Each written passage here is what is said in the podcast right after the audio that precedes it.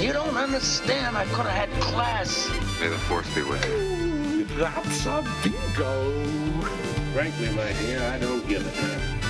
I have a feeling we're not in Kansas anymore. Sejam bem-vindos a novo episódio de um podcast que cai. Estamos gravando na sexta-feira, dia 13 de dezembro. Estamos chegando ao final do ano. Eu sou Nate Bucelli e de volta, após nos deixar de lado para ir na Comic Con Experience desse ano, Thiago Neres. Olá, terráqueos, deixá-los de lado jamais. Isso aí é intriga da oposição. Eu estava lá vendo coisas, vendo conteúdo para tentar trazer para vocês e depois eu vou contar um pouquinho dessa história. Mas deixo aqui também na, na nossa abertura o meu agradecimento ao Sr. Ryan, que está sempre aí me substituindo à altura no podcast quando eu não posso gravar. É, no último episódio a gente falou do Entre Facas e Segredos, o que é o Knives Out, né? E foi um episódio extremamente fundamentado em roteiro, a gente ficou discutindo muito roteiro. Hoje a gente tem bastante coisa para passar, né? A gente, além de, a gente vai falar da Comic Con um pouquinho no final. É, a gente vai falar agora um pouco do, da, da, temporada de premiações que começou, mas a pauta principal do programa de hoje é o filme História de um Casamento do Noah Baumbach, que estreou na Netflix no final da última semana.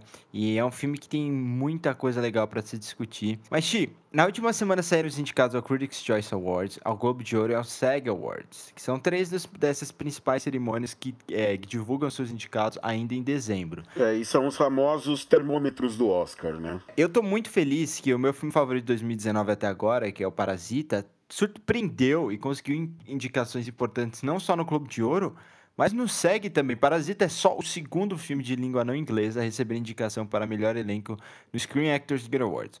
O outro foi A Vida é Bela, filme do Roberto Benigni, de 1998, que acabou ganhando três Oscars e conseguindo diversas indicações também. É, eu não vou falar de cada premiação, porque não daria tempo, né? E nós ainda temos ver filmes como Little Women, é, Honey Boy, 1917, que estreou há pouco tempo nos Estados Unidos e já recebeu indicação a rodo no Critics' Choice e no Globo de Ouro. Mas eu tenho alguns pensamentos que eu tive durante o anúncio dos indicados ao Globo de Ouro. Eu queria divulgar eles com vocês. O primeiro é que o Martin Scorsese deveria receber uma dupla indicação a melhor filme. É, não só, não só por o The Irishman, o irlandês, filme que a gente já discutiu aqui, mas por Coringa também. Porque as únicas coisas que prestam em Coringa é, são coisas que o Martin Scorsese fez antes. São coisas que o Todd Phillips é, praticamente copiou e colou e não deu contexto e não tentou criar um sentido para tudo dentro da trama, né? Basicamente copiou e colou. Então, se Coringa absurdamente está indicado a melhor filme, é por causa do Martin Scorsese. Eu concordo com você, cara. Eu acho que é desesperador ver Coringa ser reconhecido da maneira como ele está sendo, fazendo tão pouco sabe? É um filme que é limitado, que tem seus problemas e que, como você mesmo falou, tem muita coisa que já foi feita e foi feita pelo próprio Scorsese. O filme ele é quase uma, uma adaptação de, de Taxi Driver, utilizando o Coringa no, no lugar, né, como personagem. Então, eu concordo plenamente com você que o Scorsese merece seus louros aí pelas coisas que são mais interessantes no filme. Porque, para além disso, você só tem a atuação do Joaquim Phoenix, que como eu já falei aqui no, no podcast, é o Joaquim Fênix. Então ele está sempre muito bem nos papéis dele, não é uma não é nenhuma novidade o, o, o bom trabalho dele em Coringa, mas o filme depende 100% dele e o filme acaba ficando em muitos momentos sendo só ele. É. Ele vira a única coisa interessante e as coisas que estão para além do personagem na trama do filme, elas ou são desinteressantes ou são até perigosamente ma maltratadas ao longo do filme. Exatamente. É, eu acho assim, 30 minutos de Ford Ferrari são melhores que o Coringa como um todo, e o Ford Ferrari não foi indicado. O Ford Ferrari é um filme que, entre esses cinco que receberam indicações a melhor filme, podia ter entrado. A gente sabe que Parasita só não entrou por causa das regras do Globo de Ouro, né? Eles não podem colocar um filme que não é de língua inglesa nas categorias de melhor filme quando não é estrangeiro, que não seja estrangeiro, né? É, mas assim, tinha filme melhor assim que Coringa. E o pior de tudo é que eu não duvido que Coringa ganhe. Porque o Globo de Ouro adora fazer essas coisas. O Globo de Ouro adora premiar filme que, que tem estrela, filme que é do momento, porque eles, eles são um concurso de popularidade, né? Então, é, eles adoram premiar estrela e eles adoram chamar atenção. É, foi assim com o Avatar, por exemplo, que não, não, tinha, não tinha ganhado nada na época, sabe? Quando ele, até o Globo de Ouro premia. E Avatar é um filme anos-luz melhor que o Coringa, né? Mas vamos ver. É, eu acho que tá bem aberto ainda, por mais que o The Irishman tenha ganhado muita coisa em, é, quanto a círculo regional de crítica por enquanto. O meu segundo pensamento foi: a Renée Zellweger vai ganhar o Oscar. E eu não gosto nada disso. Renée Zellweger começou, é, com, como todas as é, jovens estrelas, como uma queridinha da academia, foi indicada várias vezes, inclusive por Bridget Jones, e ela acabou ganhando por um filme que é. é o filme é bom, mas ela tá. É, é um filme que é Cold Mountain. É um filme que ela tá overacting, que ela tem um monte de maneirismo irritante. E ela ganhou o Oscar de atriz coadjuvante por esse filme porque ela já tinha sido indicada 300 vezes antes. Né? Inclusive perdeu pro Chicago, perdeu pro Bridget Jones, perdeu pro Jerry Maguire e etc. E agora ela volta depois de muito tempo, interpretando uma das maiores estrelas da história do cinema, uma das maiores vozes, se não a maior voz da história do cinema, Judy Garland, uma das minhas atrizes favoritas. E ela vai ganhar o Oscar, isso eu não tenho dúvida alguma, tá, gente? É, a não ser que alguma coisa, de uma polêmica entre aí no meio, ela vai ganhar o Oscar. Mas eu vi o Judy essa semana, por isso que eu estou comentando aqui, e eu odiei o filme. Eu achei, o filme é, é aquela biografia bem comum, mas a Renée Zellweger, é, ela, ela me tirou do zero ao longo do filme, e eu acho que não é só culpa dela, é culpa de direção também. Os maneirismos delas estão lá, ela tá overacting fora do tom em vários momentos, e o pior é que assim, como com certeza insistiram em ela é, copiar os traços, as formas de, de se mover e de andar da Judy Garland, você, é, a diferença dela para os outros personagens do filme é gritante né? Porque ela tá claramente imitando a Judy Garland, ela parece que não se sente confortável nisso, né? Eu, depois, entre no meu Twitter, arroba Sivert, eu postei um monte de foto, gif, comentando a atuação dela ao longo do, do filme. E, e assim, para quem tá torcendo pra Scarlett Johansson, que nem eu, nesse momento, é, não me sinto satisfeito com isso. Ti, você ainda vai ver Judy, né? Sim, ainda vou ver, não, não consegui assistir. E aí, meu terceiro pensamento, Taron Egerton que interpretou Elton John em Rocketman, tem chances. Ele foi indicado não só ao Globo de Ouro, mas ao SEG, né? Deixando de fora Robert De Niro, né? E, obviamente, Robert De Niro provavelmente deve ser indicado ao Oscar, apesar de eu achar que o Terry Egerton merece mais que o Robert De Niro, desculpa a gente. Mas, assim, a, a, a, minha lógica é o seguinte: o pessoal votou, deu um Oscar pro Rami Malek ano passado, uma das premiações mais ridículas que eu já vi na minha vida na categoria de ator. E e dessa vez Terry Egerton não, tossa, não só está absolutamente melhor, ele tem é, um personagem é, muito mais difícil em termos dramáticos. Ele canta, ele dança, ele ganhou peso para interpretar o personagem. Ele fez tudo o que a academia gosta de chamar atenção. E eu tô muito animado, porque ele, é um, ele é realmente é uma das atuações que eu mais gostei nesse ano. E o filme que saiu em abril, né? Em maio, na verdade. Eu, não queria que ficasse, tivesse deixado de lado. Eu também fiquei muito feliz de ver isso. Eu gosto muito do que ele fez em Rocketman. Eu gosto muito do filme como um todo. É uma pena até que a gente não tenha conseguido falar muito dele aqui no podcast, mas é interessante que o Elton John foi parte da produção do filme, ele escreveu o roteiro do filme. Então você já imagina a quantidade de loucuras que iriam aparecer no, ao longo do filme já no trailer. Então foi muito bacana conseguir acompanhar esse, esse processo. Ô oh, cacete, peraí. Desculpa. É, então foi, foi muito legal conseguir assistir esse filme, porque a gente acompanhou. É, eu acho que o filme ele foi anunciado um bom tempo antes de, de ser lançado. Esse filme levou um tempo longo de produção e a gente viu é, cenas desse filme duas vezes nas, comic, nas Comic Cons anteriores. A gente viu um, um, teaser no ano de anúncio do filme e aí a gente viu cenas do filme antes do filme estrear no ano passado, eu acho, foi na Comic Con do ano passado. Então, eu meio que acompanhei assim o, o, processo de produção do filme por esses conteúdos que a gente viu lá e eu já sabia que o filme ia ser divertido, eu já sabia que ia ser legal. E o Terry Egerton nunca decepcionou realmente com como ator, né? Eu acho que ele sempre entrega um resultado bacana Apesar de ser um ator com as suas É, limitações. e, e Elton John é tão melhor que Queen que, que não tem nem o que discutir. Eu gosto muito dos dois, mas sigamos. Meu quinto pensamento foi: depois da gente celebrar a Ana de Armas como coração de Knives Out no último episódio, ela ganhou uma indicação a melhor atriz em comédia musical, que me surpreendeu, porque ela não é uma estrela. E o Globo de Ouro, como eu falei, adora estrelas, né? Eles indicaram ela para melhor atriz e ela realmente é a protagonista de Entre Facas e Segredos, sem dar spoilers, se você ainda não viu. Cara, eu fiquei muito feliz com essa indicação. É, talvez tenha sido minha indicação favorita de toda a cerimônia, né? Ah, cara, é, é sempre legal ver a Ana de Armas ser reconhecida. Ela é boa atriz. Ela fez filmes interessantes com papéis interessantes. Eu destaco, inclusive, Blade Runner, onde ela tá muito bem no filme. O Blade Runner 2049. Então, é legal ver ela sendo indicada. É, assim como eu gostaria de ver também a Margaret Qualley indicada por Era Uma Vez em Hollywood. Eu sigo ela nas redes sociais, ela ficou maluca Sim. de, de ver que ela foi indicada. O que é bacana, né, cara? Porque, assim, ela é cubana. Então, ela realmente vem de um lugar muito improvável pra você se tornar uma estrela de Hollywood, sabe? Você ser indicado ao Globo de Ouro. Quem me conhece sabe que eu, eu, eu amo atriz com olhos expressivos, né? Então é, eu gosto muito dela. E ela é, ela é muito boa. O Ryan Johnson é um ótimo diretor de atores. O filme é sensacional. Deveria ter sido indicado a melhor elenco. E teria sido se não fosse o filme sair tão tarde e demorar pra enviar é, os screeners pros votantes. A gente já falou isso aqui algumas vezes.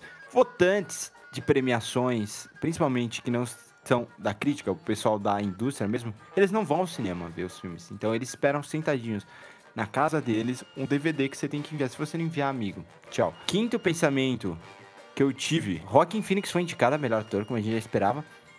Só que na hora me veio assim na cabeça: tem oito performances melhores que a dele até agora esse ano. Que são Antônio Bandeiras em Dor e Glória, Aaron Driver em História de um Casamento, Jonathan Price em Dois Papas, Leonardo DiCaprio Era Uma Vez em Hollywood, Brad Pitt em Ad Astra e a dupla Robert Pattinson e William Dafoe em The Lighthouse, o Farol. Eu sei que as pessoas, oh, como assim? Mas é verdade isso. Com roteiros muito mais interessantes, com muito mais se trabalhar, isso, isso deve ser falado também, né? Joaquim Phoenix foi dando um, um monte de meh, né? E um filme todo errado, do começo ao fim, assim, questão de contexto. Eu tenho certeza que as orientações do, do, do Todd Phillips foram contraditórias. A cara dele fazer isso. Mas, pra mim, eu não tenho dúvida. Se eu, se eu fosse fazer a premiação, eu teria pe- pelo menos esses oito atores na frente dele. É, tem muita coisa que a gente não assistiu ainda, né? Mas dá pra ver só pelos nomes que você destacou agora que a gente vai ter um páreo duro nessa categoria esse ano. Exato, ainda tem o Michael B. Jordan por é, Just Mercy, que a gente ainda não viu. É, tem o Jojo Rabbit, tem o menininho que a gente ainda não viu. Tem muita gente que é pra ver, mas eu já tenho oito na frente do. Definitivamente na frente do, do, do Joaquin Phoenix, né? O- A qualidade do filme não ajuda. Esporte, né? Se você tem um, um- um time ruim, mas um jogador individualmente que se dá muito, muito certo, você acaba tirando o brilho desse jogador individualmente, né? Dudu que o diga. Pra mim, na- no cinema é mais ou menos o mesmo. Quando o filme, por mais que ele carregue, é, eu não vou lembrar, eu não quero lembrar da performance dele. Eu levo isso muito em consideração, sabe? É, eu não quero lembrar da performance dele porque eu não quero lembrar do filme como um todo. Próximo pensamento: não foi uma boa semana para a Vida Invisível, né? É, não foi indicado ao Critics' Choice Awards, não foi indicado ao Globo de Ouro e perdeu buzz, né? não é nem buzz, né? É momento. Perdeu muito momento o Vida Invisível. É, perdeu o embalo, né? Perdeu o embalo pra conseguir chegar no Oscar. É, eu falei aqui no episódio dos favoritos uma coisa pra mim que é, é muito importante. Três filmes vão estar dentro dos indicados: Dor e Glória, Parasita e Os Miseráveis. Ah, o Vida Invisível ele perdeu um, um lugar e que não vai perder no Oscar em ambas as premiações que eu citei, que foram foi para Portrait of a Lady on Fire, que não foi o filme escolhido pela França, o filme escolhido pela França foi Os Miseráveis. Então tinham dois filmes franceses nessas premiações. Só que no Oscar não pode, que é uma coisa que eu ainda, para mim ainda não faz sentido algum, mas enfim, no Oscar você não pode é, escolher é, do- você não pode escolher dois filmes de um país, porque é o país que envia que determina qual vai ser o representante, e aí entre os representantes você você se vira, sabe? Você decide quem vai concorrer. Então, Vida Invisível ainda tem grande chance de entrar, mas não foi uma boa semana pro filme. É, é, agora a gente fica mais pessimista, né? Antes parecia que o buzz ia ser suficiente, que o filme ia achar o, o seu espaço lá entre os indicados, seria merecido, mas ficou difícil, ficou difícil. E meu último pensamento, e o que eu fiquei mais irritado, foi...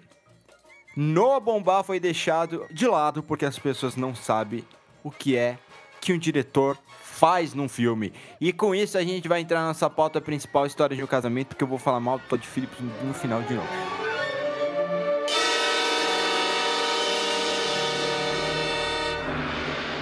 Nicole, interpretada por Scarlett Johansson, e seu marido Charlie, interpretado por Adam Driver, estão passando por muitos problemas e decidem se separar. É, os dois concordam em não contratar advogados para tratar do divórcio, mas Nicole muda de ideia após receber a indicação de uma amiga, que indica Nora Falchon, interpretada por Laura Dern, que é especialista no assunto.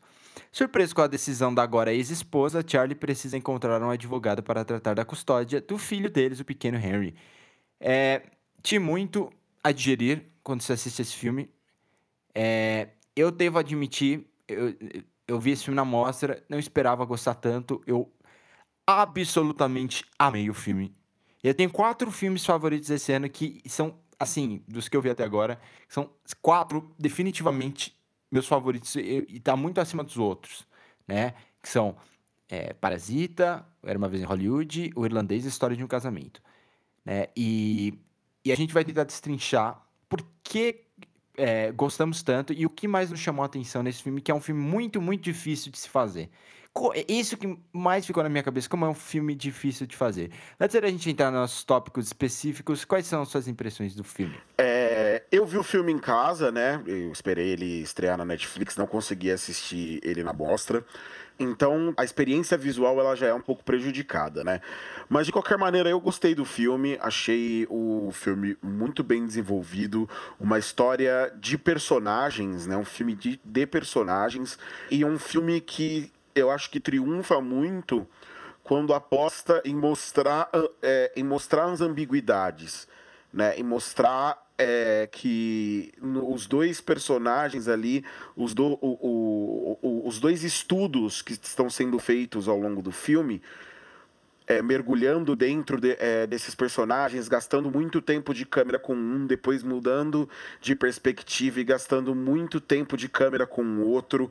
Tudo, toda a construção do filme é feita para que você realmente passe a entender cada vez melhor esses personagens e para que aí o arco dramático do filme e a mensagem que o filme quer passar, ela passe a funcionar. Então, eu, eu acho que vai ser mais um filme que a gente vai passar muito tempo discutindo o roteiro, como você falou antes, porque eu acredito que seja o grande mérito desse filme. Daí a você conseguir acertar na montagem e acertar na direção dos atores, a ponto de você ter o resultado que esse filme tem, realmente requer aí um diretor que, que esteja fazendo um excelente trabalho. O único filme que eu tinha visto do Noah Baumbach antes era o Francis Ha, que eu tinha assistido. É um bom filme, mas não chega ao que ele consegue fazer aqui, não. É, eu vi vários filmes do Noah Baumbach, eu gosto muito dele. Assim, o melhor filme dele é de 2005, é o The Squid, and the, Squid and the Whale. Eu não lembro o nome do filme em português. Mas eu amo Francis Ha, eu amo The Meyerowitz.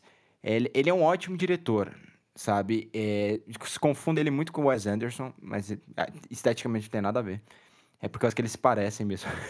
é, mas eu acho Marriage Story ainda melhor. Eu acho, lógico, é, é cedo falar, né? Mas é, da forma que eu gostei desse filme, da forma que ele me impactou no momento e, e eu penso nele até agora, eu, isso não aconteceu com nenhum outro filme dele. Quando a gente fala de filme de divórcio, para mim, eu sempre penso em um cineasta. Ingmar, o grande Ingmar, Thiago. Ingmar fez 300 mil filmes sobre problemas em relacionamento. Na verdade, não tantos. Mas é, a, a, da década de 60 para frente, ele vai fazer vários filmes que envolvem relacionamentos, envolvem casais. Face to Face, é, cenas de um casamento, é, já é bem clássico. Saraband, né, que é o último filme dele. E, e o que o Bergman colocava muito, de forma bem pesada nos filmes dele, é essa representação de que em momentos uma parte do casal quer realmente matar o outro, quer agredir o outro, de colocar de forma física esse sentimento. E às vezes de uma, uma forma totalmente é, assim literal, de colocar no diálogo. Um falando, às vezes eu tenho vontade, sabe, de realmente machucar essa pessoa. Eu odeio ela nesse momento. De expressar com todas as forças o momento. E esse filme tem muito disso, principalmente pro final. É isso que eu não me surpreendi porque eu já sabia que o Bomba era, era um fanático por Bergman. Né? Ele é a esposa da Greta Gerwig. Mas eu gostei muito de ver que esse filme não ficou pautado em fazer uma coisa igual Bergman. Esse era um medo que eu tinha, sabe? De, de chegar a um filme que vai ter muito, muito diálogo, que vai ser aquele, aquele ritmo mais lento e aquele tom bem pesado do começo ao fim e assim, se, se, vocês assistirem, eu realmente recomendo, principalmente as cenas de um casamento, como a série. Eu não gosto do filme. Eu tenho eu tenho um motivo assim, porque assim, para quem não sabe, Cenas de um Casamento foi pensado como uma minissérie lá na Suécia e eles lançaram internacionalmente como um filme. Só que Cenas de um Casamento é um filme que é, é só diálogo do começo ao fim, a série, desculpa. São seis episódios só diálogo. E o filme eu gosto de filmes que, que sejam movidos através de ação. E o Bergman foi um cara que fez filmes curtos na vida dele inteira. Então, para mim, não, não combina. Eu, eu não gosto de pensar em cenas de casamento como um filme, mas como uma série. E enquanto o Fanny Alexander é o contrário. Eu acho que o Fanny Alexander consegue funcionar melhor como um filme porque é, os diálogos são mais complementares. É a ação realmente, é o imaginativo visual que move o filme.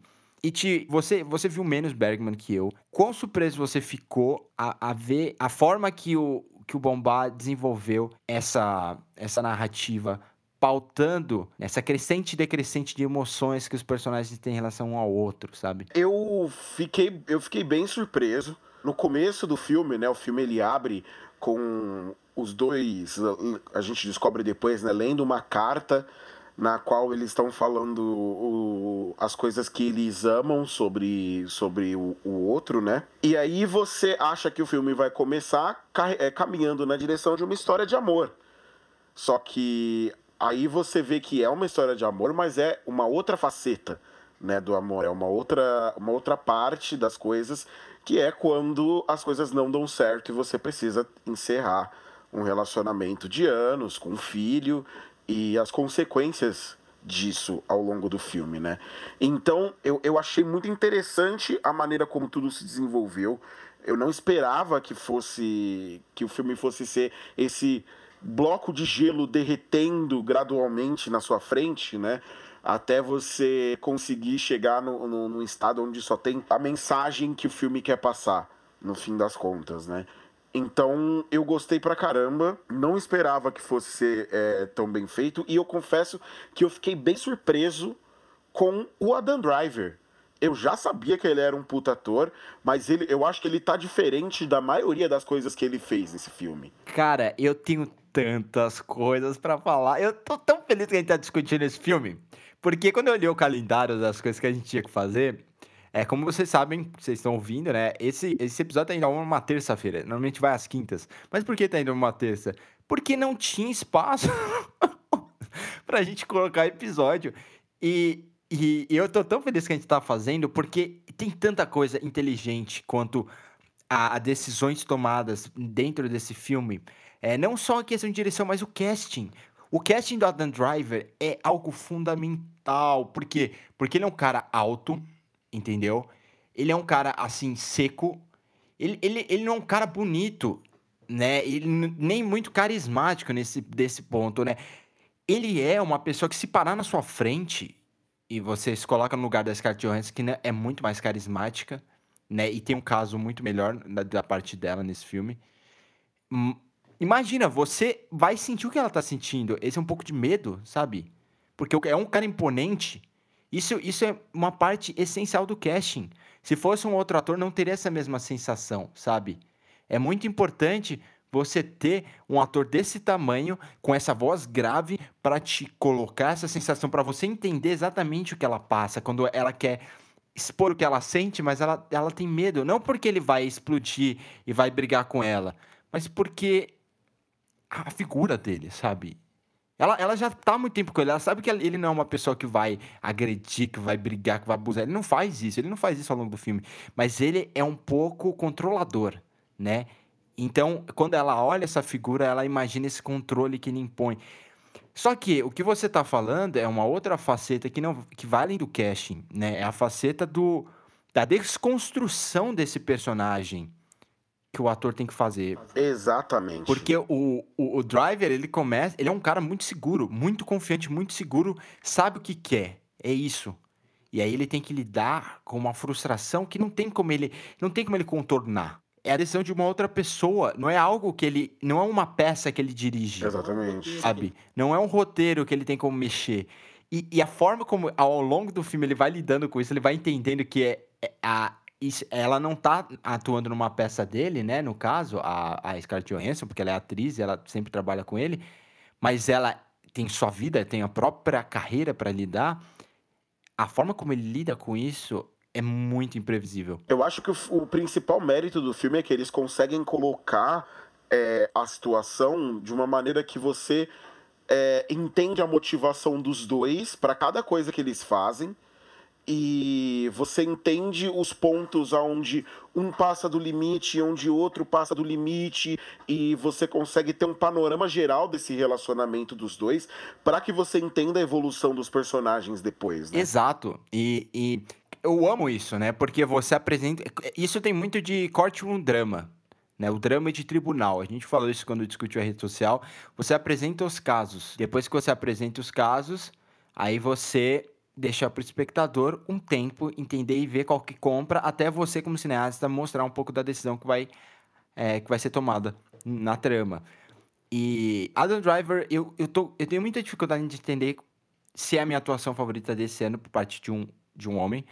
É, mas sempre que eu penso em duas cenas específicas, eu, eu, eu não tenho o que falar. A primeira cena é a cena da discussão que eles têm, né? Que ele, ele, ele tenta se controlar, ele tenta se controlar, ele tenta se controlar e ele não consegue. E ele, ele quebra de uma forma, isso é mais no final do filme, ele tem aquela coisa bergmaniana que a gente falou, né? Ele expõe tudo que ele pensa, mas eles ainda se amam. E eles não querem ver um ao outro sofrendo desse jeito. Eles estão sofrendo por causa da questão dos advogados. E eu não vou, não vou entrar em spoilers. Não tem motivo pra gente dar spoilers né, desse filme, desses pontos principais. E, e, cara, essa cena me assustou. Porque eu fico imaginando quão difícil teria sido dirigir essa cena. E a segunda cena é a cena em que ele canta. Ele canta Being Alive. Pra quem não sabe, Being Alive é a, a principal música, principal single do musical de 1973 chamado Company.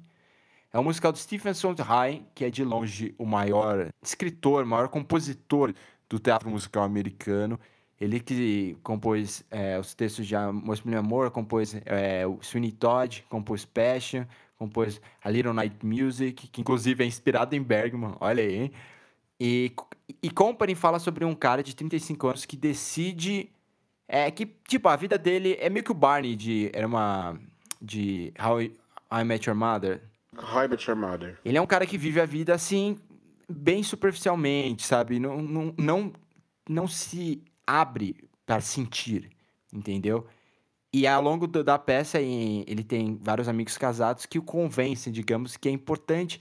Não ele se casar, mas ele entender que no relacionamento bons ou ruins vão acontecer, mas o sentir, o sentir é fundamental e é o sentir, seja ele positivo ou negativo, que, que, que te mantém vivo. Então, esses dois momentos, assim, para mim, cara, é, é, me quebrou. Quando eu cantou minha live, eu que sou um fanático por musical, fanático por Sondheim, eu juro que eu perdi a linha do cinema, cara. Ah, sim, cara. Não, eu entendo, eu entendo. É, é uma cena realmente que é muito bem, muito bem feita, ela é muito, muito bonita. E eu acho que só reforça aquilo que eu falei antes, de que o, o, o Adam Driver, ele, ele sai da zona de conforto para fazer esse personagem.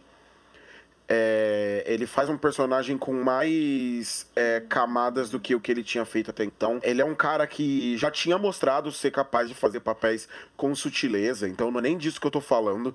Um dos meus filmes favoritos aí da, da década acabou não entrando no podcast que a gente gravou, mas é um dos meus filmes favoritos. É Patterson que ele fez. É, Patterson é do Jim Jarmusch que ele é o protagonista do filme e ele tá bem pra caramba. Eu adoro esse filme. É, foi um filme que fez eu me apaixonar pelo Adam Driver como ator e falar, esse cara é muito bom. Mas aqui eu acho que ele tá mais verborrágico do que qualquer outro papel que ele tinha feito até aqui. Ele costuma pegar personagens que são mais tímidos, personagens que não falam tanto, mas que é, demonstram mais com, os, com ações. E nesse filme ele tá bem verborrágico e ele se sai muito bem.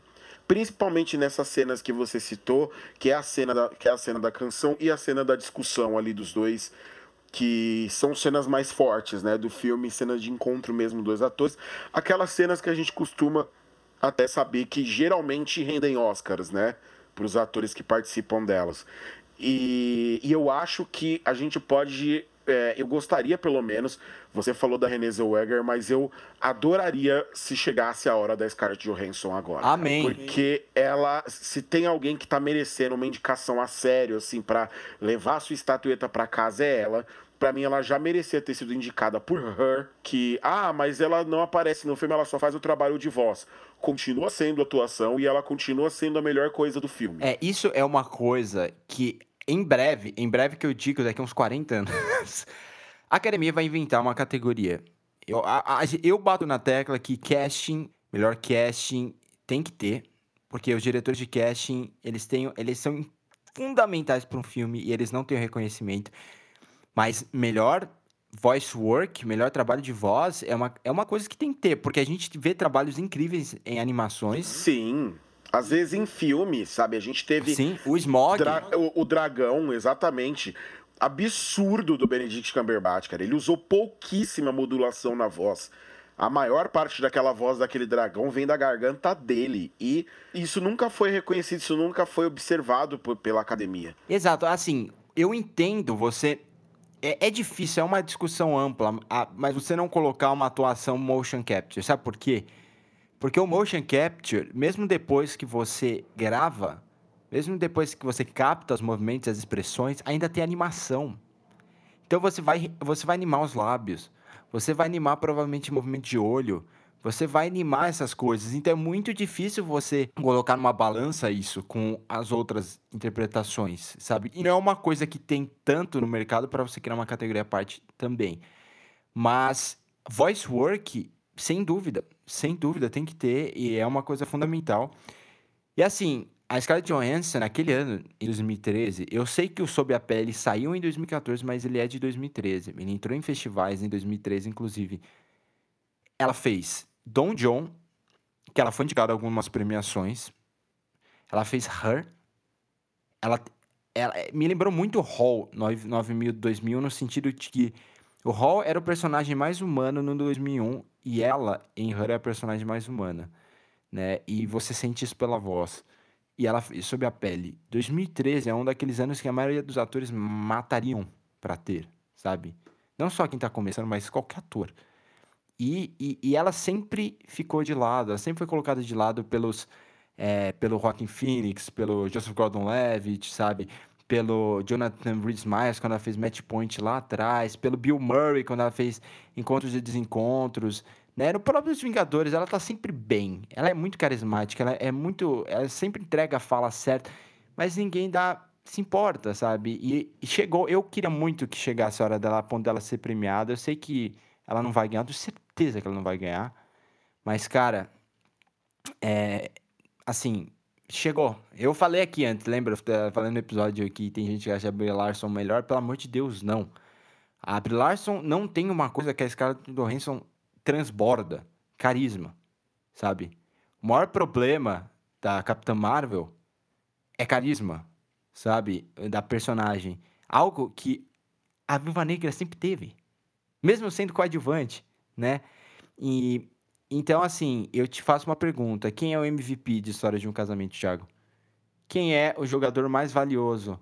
É Driver, Johansson ou a Laura Dern, que também está sensacional como a advogada? Uh, eu posso dizer que o MVP é o, é o próprio Noah? Isso é, é roubar isso. No fim das contas.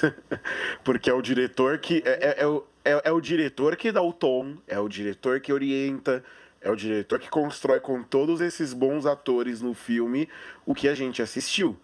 Então, eu acho que se eu tivesse que entregar para alguém, eu entregaria para o diretor. É, porque as, as, essas três atuações que você citou, a Laura Dern, o Adam Driver e a Scarlett Johansson, eles estão todos num nível muito alto. Eles estão todos muito bem. É, eu gosto que o filme ele é um filme que dá tempo para os personagens aparecerem em tela e você entender como eles funcionam. O filme começa na Nicole, que é a personagem da Scarlett Johansson, e você acompanha até o momento que eles se separam e que ela toma a decisão é, de de contratar uma advogada para poder lidar com o divórcio, você acompanha o filme da perspectiva dela, né? O filme está focado nessa personagem. E aí, conforme o divórcio começa a andar e as coisas começam a virar na vida da Nicole, a gente sai e para de olhar o filme da perspectiva dela e começa a olhar o, o filme da perspectiva do Charlie, que é o personagem do Adam Driver. E aí você começa a entender o lado, o lado dele dentro do relacionamento ali, como ele tem que lidar com o divórcio, como ele lida com os erros que ele cometeu ao longo do casamento dele, como ele lida com os erros que ele comete ao longo do divórcio. E você tem, você tem uma perspectiva muito boa dos dois e você dá tempo para que os dois atuem. Você dá tempo para que os dois mostrem a sua qualidade como atores, até que no fim das contas o filme eles, é, os dois se colidem é, naquela cena que a gente já citou antes, que é uma cena bem impactante ali da discussão dos dois. Eu não sei se dá para você colocar um melhor do que o outro, porque as duas atuações elas não só é, foram feitas de uma maneira muito equilibrada entre os dois, mas elas também foram pensadas para coincidir né, para levar até, até aquela cena onde acontece uma catarse ali dos dois, é, e aí uma catarse pro bem ou pro mal, mas é justamente o que acontece. Então, é mais um daqueles filmes que a gente é, que a gente que eu falei antes, né, que às vezes vira um filme um pouco fácil porque você pega dois grandes atores, dá para eles personagens complexos, personagens interessantes de trabalhar e você joga os dois numa sala e deixa os caras conversar. Deixa eles darem as linhas deles e deixa eles fazerem do jeito que eles gostam de fazer. Mas o filme não é só isso, né? Eu acho que você consegue perceber, até mesmo nas atuações, que tem uma grande mão do diretor ali. Que o diretor trabalhou muito próximo dos atores, que ele orientou bastante, é, porque para conseguir que o Adam Driver saia da, da, sua zona de conforto dessa forma e para fazer com que ele e a Scarlett Johansson saiam, saiam tão bem, apesar de que eu acho, pelo menos eu não me recordo, eles nunca atuaram juntos antes, né, Nathan? Não, não. Os Adam Driver e Scarlett Johansson, não. É, os dois atuaram pela primeira vez juntos nesse filme. Sabe? Isso exige sim um bom trabalho de direção aí bem executado. E como você falou, a única explicação para o Noah Baumbach não tá no, nas listas de indicado a melhor diretor é que a maioria das pessoas não sabe realmente qual é a função do diretor no set. Todd Phillips dirigiu Se Beber Não Case, Cães de Guerra. Você, assim, vocês não sabem o quanto o Nathan estava espumando para vir ao programa falar isso. Ele precisava fazer duas triste, coisas: criticar a não indicação do Noah Bombate e criticar a atuação da Renée Zellweger. Ele já fez as duas coisas, acho que agora ele já tá se sentindo melhor. Se beber, não case dois. Se beber, não case três.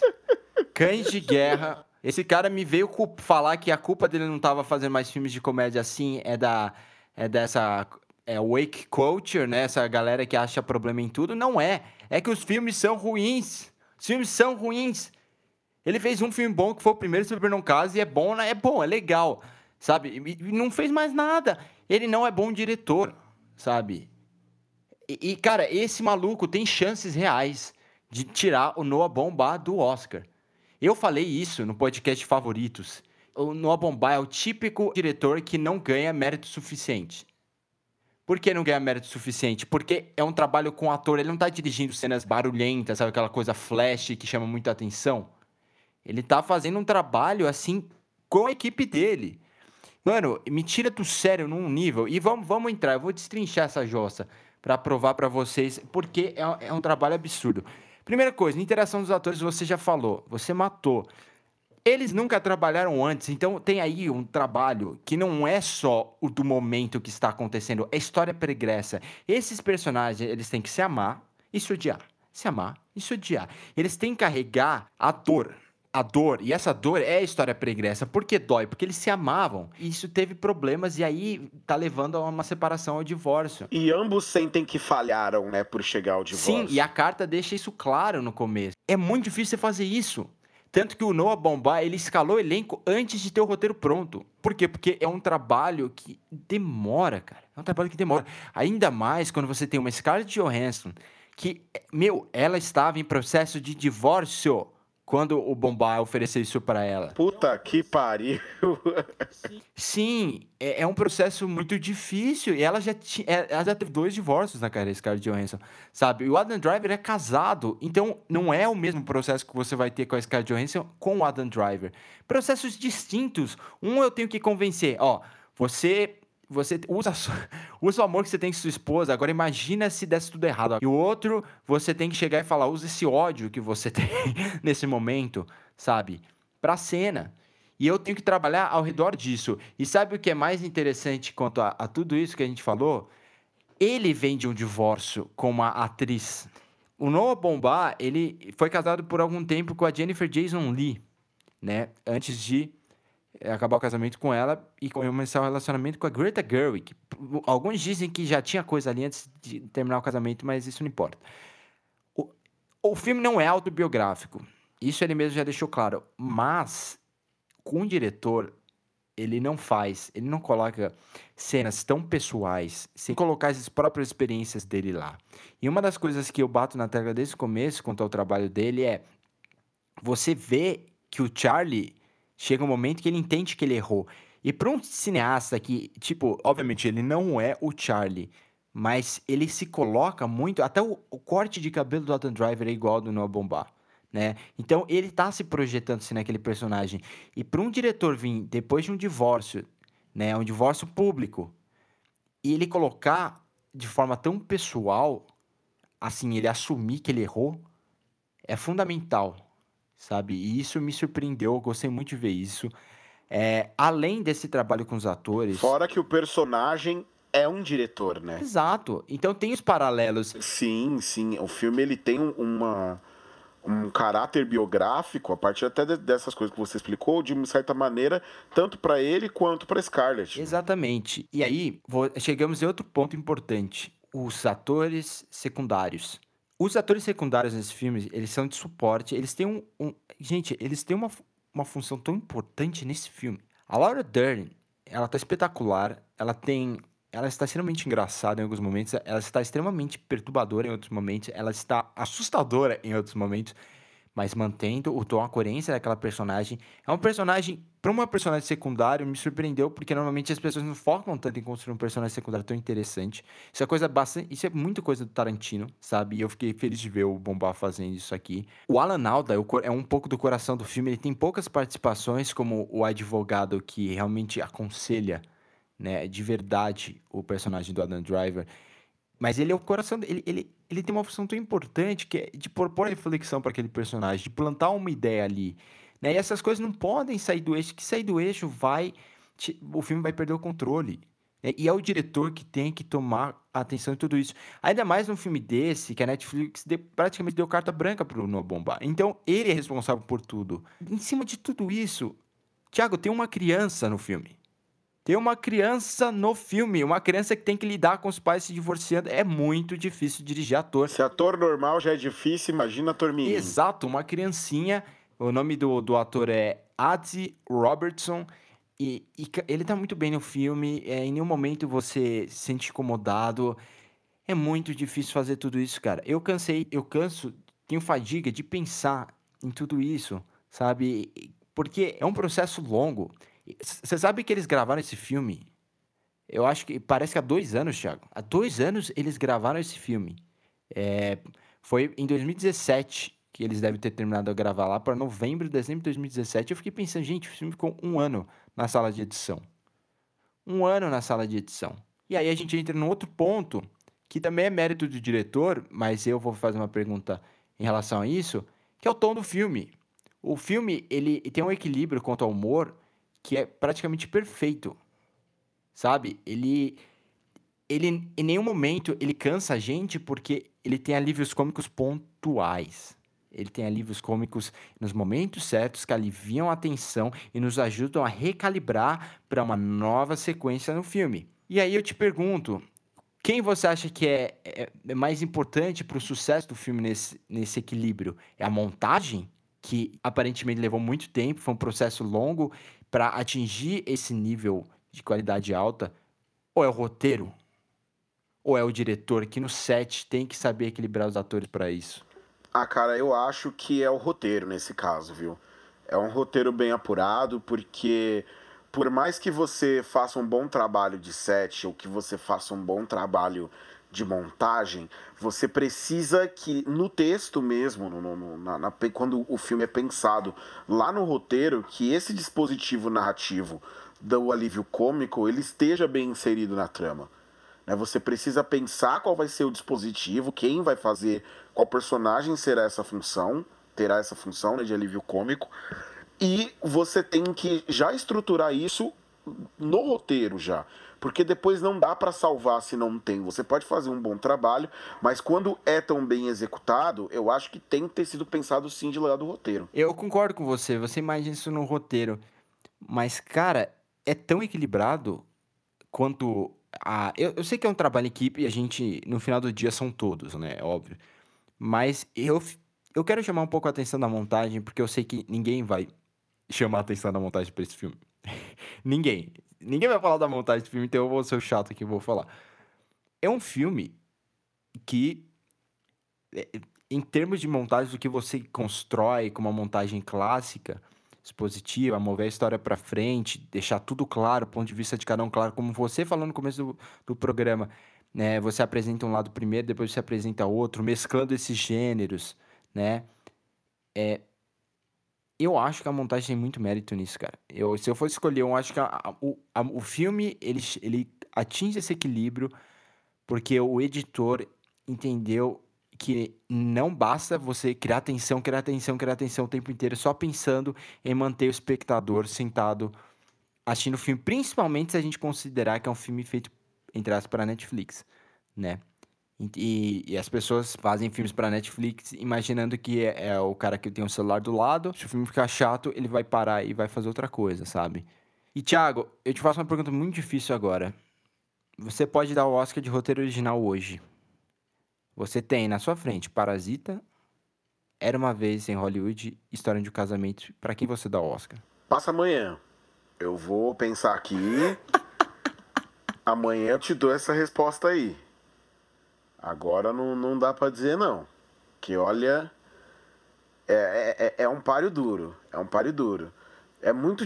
Toda vez que o Tarantino fez um filme no ano, é difícil você ficar evitando de ficar entregando estatueta na mão desse homem. Ele, ele sempre faz um bom trabalho, quando não um excelente trabalho. Para mim, esse ano, é um excelente trabalho.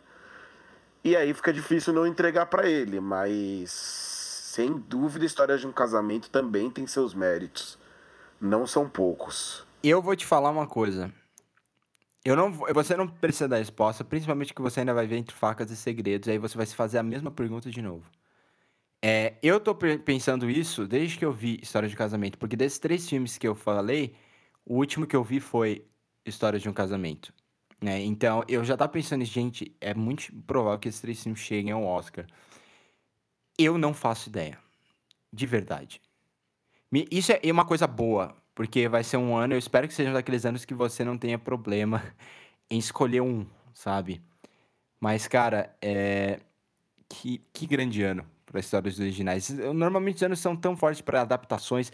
Fico feliz de que esse filme não é uma adaptação. Fico feliz de que Parasita era uma vez em Hollywood, não são adaptações. E até mesmo Irlandês, que, que é uma adaptação, é, tem a seja tão pessoal. O Scorsese faça como se não, que não pareça uma adaptação. Ti, é isso. Vamos falar agora de Comic Con Experience. Então, o que você pode nos dizer, mano? Como foi a sua participação, sua participação bem importante na feira e lá nos painéis da Comic Con Experience 2019? Então, cara, eu fui a CCXP, né, mais um ano. Eu fui em todos os anos até agora de feira. É, e fui lá para poder acompanhar, ver um pouquinho como é que tava a feira, né? Que todo ano melhora, todo ano tem coisas mais interessantes, atividades para você fazer. É, os estúdios parece que vão ficando melhores em fazer isso. E aí eu também fiz o que um, um nerd básico faz, que é ir aos painéis, né, para poder assistir o, o, os lançamentos e ver os atores e tudo mais. É, eu costumava fazer isso todos os anos. Esse ano eu não consegui ir ao, no sábado e no domingo, porque infelizmente houve um, uma mudança né, no que a Comic Con fazia até então. É, que era a, na distribuição das pulseiras. Geralmente eles começavam a distribuir as pulseiras é, durante a madrugada, por volta ali da, da, das duas da manhã, e esse ano eles começaram a distribuir as pulseiras para o painel de sábado, às basicamente às 6 horas da noite, da sexta-feira. Então as pessoas já foram correndo para a fila, já ficaram por lá, foram avisando umas às outras que já estavam distribuindo as pulseiras, e quando era 9 horas da noite já não tinha mais pulseira alguma para ser distribuída para o sábado. E às 9 horas da noite eu estava saindo de dentro do auditório Cinemark porque eu tinha acabado de ver o painel de The Boys na sexta-feira. É, então não consegui ver, aí também acabei não indo no domingo para poder ver também. Acabei só ficando na parte mais externa da feira, mas consegui ver algumas coisas nos painéis. Eu acho que o que dá para destacar das coisas que eu vi lá são dois painéis que as pessoas geralmente não dão muito não dão muita trela, que é o painel da Globo, que ela faz um painel do Globoplay todo ano na CCXP, e o painel da MSP Produções, a Maurício de Souza Produções. Eu vou falar desses dois especificamente, que são dois nacionais, e são coisas interessantes que acontecem ali, porque o Globoplay, a Globoplay, geralmente, ela traz muita gente. Ela pega os atores globais delas, traz eles para o palco e mostra conteúdo de várias séries que eles estão desenvolvendo, na esperança de que alguém se interesse por alguma coisa. Mas sempre sem ter um bom foco no público geek, né? A Globo ela chega a Comic Con trazendo uma série é, de terror que ela achava que ia colar com a galera, chamada Supermax. A série não, não rendeu, eles deram até um quadrinho de presente para quem estava na plateia, mas a série acabou não rendendo, não, não teve um, um bom resultado de público então ficou só na sua primeira temporada. E aí nos outros anos foi essa chuva de séries, até que esse ano eles fizeram um painel enxuto, trouxeram três séries diferentes, é, um drama, uma série é, de comédia e uma série de terror. E o terror para mim foi a coisa mais interessante, né? Uma série chamada Desalma, que tem a, como vilã a Cássia Kiss, totalmente grisalha, com cabelo enorme, interpretando uma bruxa da floresta. E foi interessante o que a gente viu dessa série, porque tá tudo muito bonito, cara assim, o, o, diretor que estava presente falou que uma das principais inspirações para ele fazer aquela série tinha sido A Bruxa, que a gente falou pouco desse filme é, aqui no podcast recentemente, né? Que, que filme? A Bruxa. A Bruxa. Isso. Uh, não, não conheço. Olha, é bonzinho, viu? É bonzinho, acho que você vai gostar se você assistir.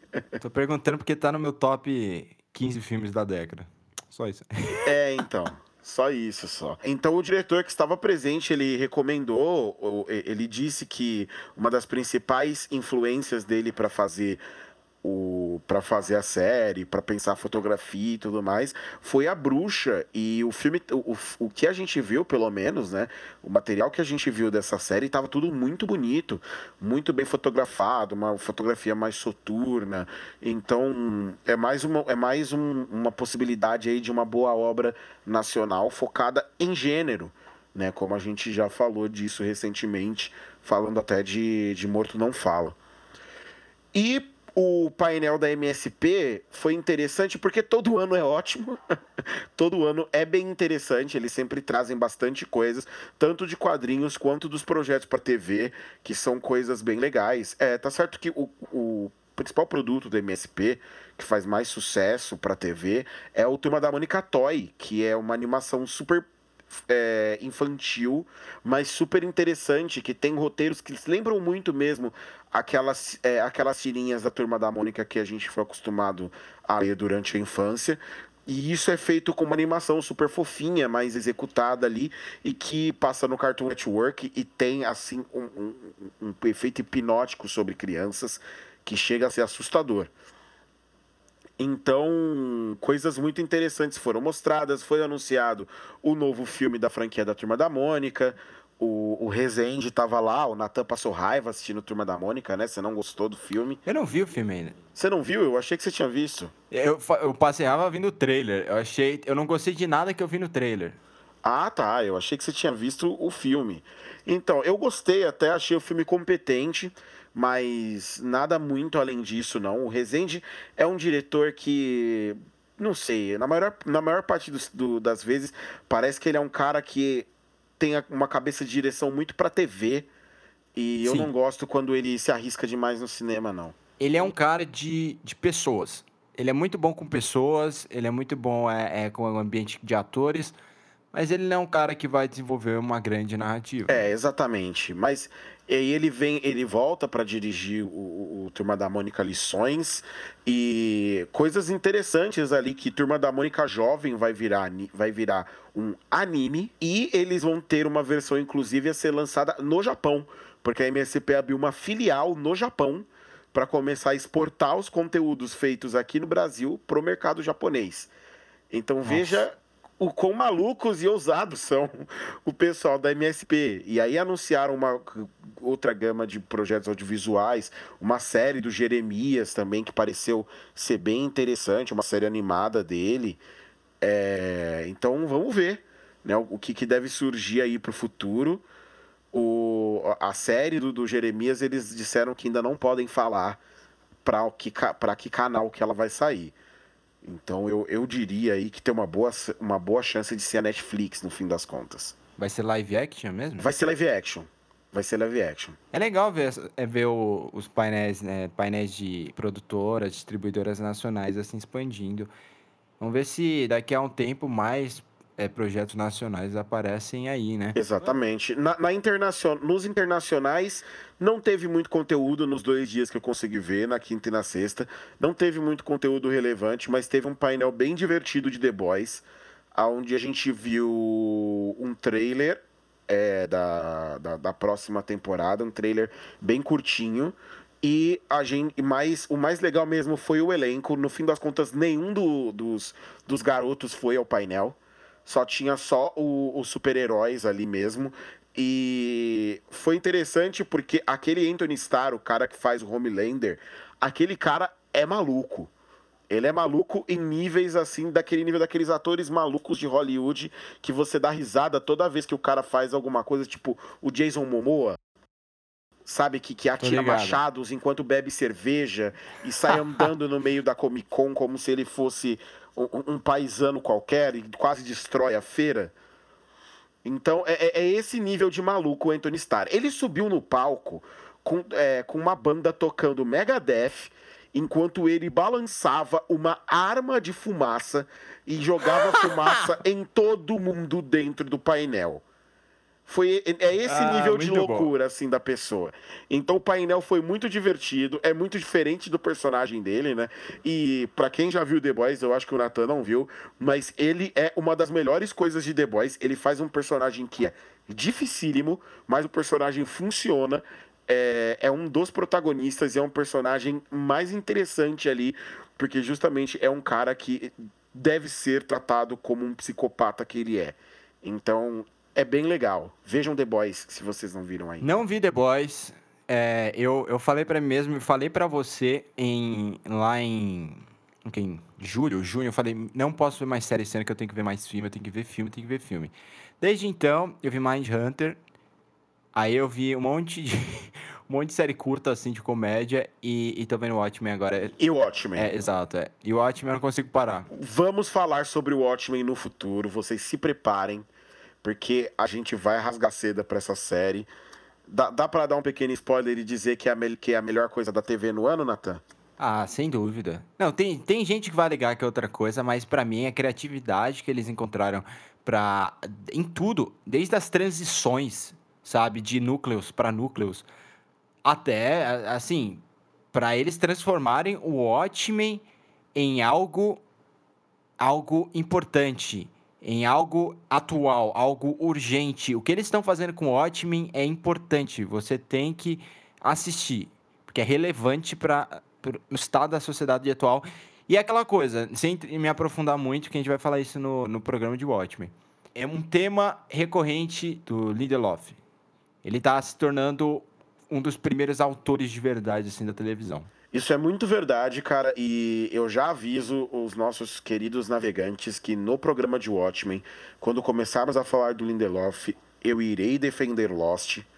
Então não rasguem seus cupons, já se preparem, porque será uma defesa voraz. Vamos para o nosso bloco final, então. Filme da semana. Como vocês sabem, toda semana, no final do episódio, a gente vai te dar, recomendar um filme que a gente quer que você veja, né? Pode ser um filme raro, um filme que pouca gente viu, um filme que saiu agora, um filme que saiu há muito tempo, mas de qualquer forma, a gente gostaria que vocês assistissem. Se pudesse, assiste na semana que a gente indica, olha que legal, porque aí você consegue se manter é, é de acordo com os filmes que a gente vai estar assistindo. Eu tô brincando, tá? Mas assistam mesmo. É, semana passada eu indiquei um filme de suspense, né? Relacionado ao nosso, nosso tema principal, que era Entre Facas e Segredos. E hoje nós, a gente estamos falando de um filme sobre divórcio. Eu vou relacionar talvez o melhor filme que eu tenha visto sobre relacionamento, A Noite, de Michelangelo Antonioni. Muito difícil expor meus sentimentos por esse filme em palavras, num filme tão visual, né? É uma, é uma dança, é quase um saraband, né? Um, é, o filme tem essa sensação de ser uma música e, e vai te levando para ambientes que você não sabia que era possível chegar. Mas o filme gira em torno de um casal, em um casal que está no final de um relacionamento a ponto de não conseguir se comunicar direito mais. E eles vão para uma festa numa noite e amigo é daí em diante é uma das melhores experiências que eu tive na história do cinema. Eu falei desse filme quando a gente citou né, as experiências memoráveis no cinema. Então assistam Michelangelo Antonioni, 1961 filme, um dos filmes, um dos seis filmes favoritos de Stanley Kubrick. Queria deixar isso claro aqui.